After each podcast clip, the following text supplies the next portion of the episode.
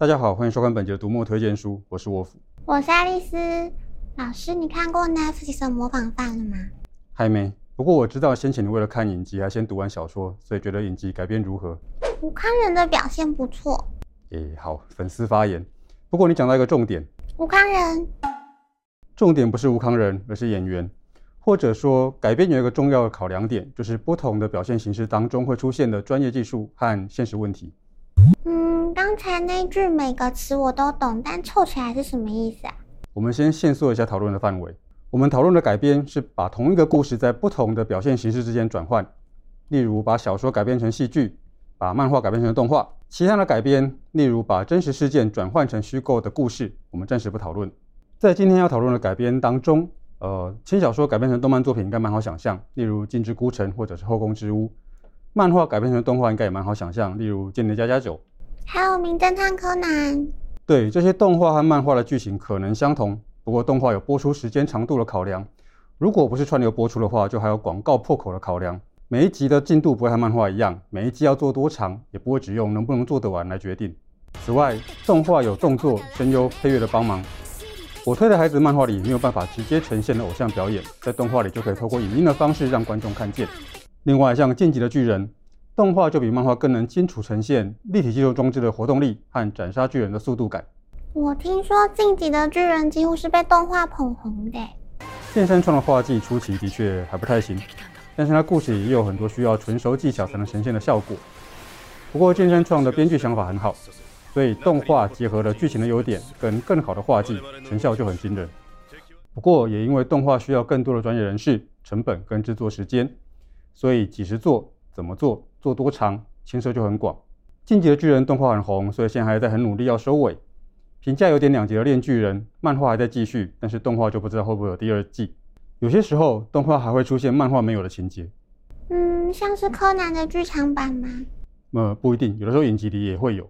像冰果、虚构推理这些从小说改编成漫画又改编成动画的作品，三者之间可能会有不同的情节，不过都是原作者编的，也就没有什么问题。但是八九零年代有一些大红的作品，因为动画制作的速度比漫画快，所以都是动画组自己编剧，有些时候就会出现与漫画冲突的发展。啊，可以这样哦？就说改编会有不同的现实问题要去面对，有些甚至会发生在你没有想过要改的地方。举例来说，孩子，你读过《绿野仙踪》吧？有啊。那你记得女主角桃乐丝在欧兹国穿的鞋子是什么颜色吗？银色的魔鞋。对，但是在一九三九年的经典电影里，她的鞋被刻意改成红色，因为那个时候的电影工业发展出新的彩色显像技术，而电影公司想要利用红鞋来凸显这件事情。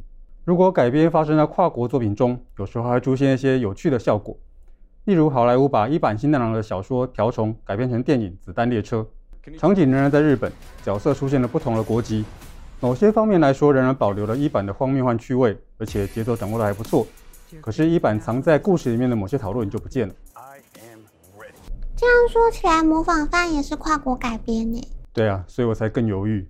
模仿犯在日本已经有几次的改编记录，即使日本的影视产业已经非常熟悉改编流程，但是改编模仿犯还是不太理想。跨国改编的变数更多，所以我就更犹豫，也就一直没有去看影集了。原来是这样。但我觉得书这么好看，为什么办法改编成一样的影集呢？可能性很多，每个故事遇到状况也不太一样。就模仿犯而言，我想或许有两个可能的主因：一个是宫部美幸擅长用白描的手法描写角色的心理状态，这是他作品好看的原因。但这个比较适合用文字来表现，不太适合用影音。此外，模仿犯透过很多不同的角色，合力呈现了泡沫经济之后日本的社会氛围。因为篇幅够长，所以可以让很多角色都具备足够的深度和立体感，影视就不太容易这样呈现。话说回来，我倒也不认为改编作品一定要忠于原作就是了。那老师觉得好的改编应该要怎样呢？分两方面来讲，如果你要改编一个故事，我觉得应该是在完全理解、消化原作之后，用自己的方法，用不同表现形式所需要的技法，另外讲一个故事。这个故事的主题、情节是不是和原作完全一样？我觉得没那么重要。重要的是，你利用原作讲了一个你想说的故事。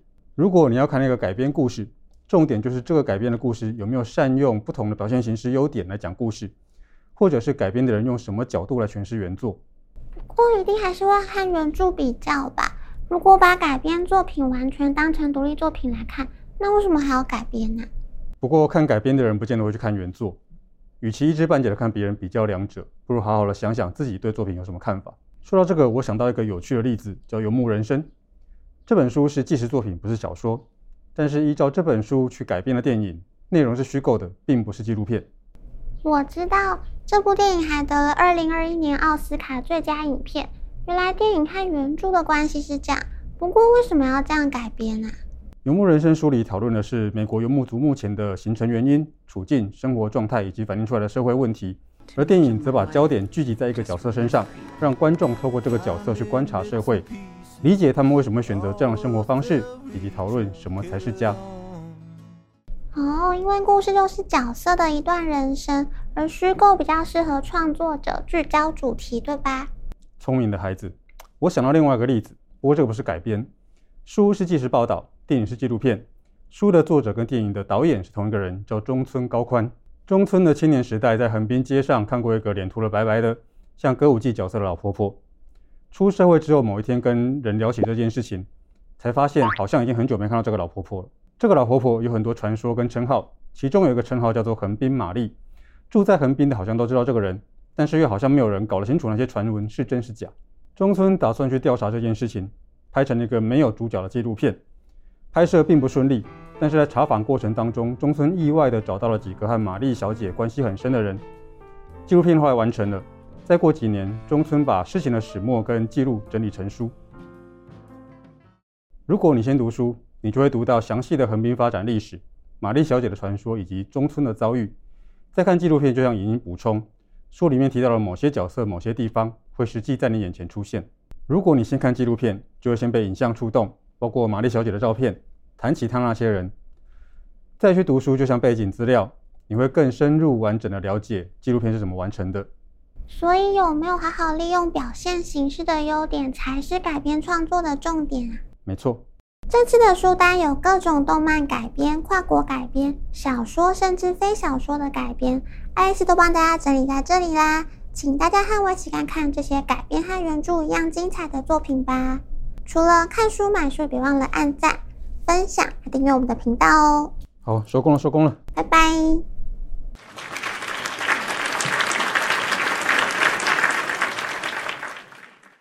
老师，你什么时候会看模仿犯影集呀？把手边的书读完就看。哪有读完的时候？你根本没打算看嘛。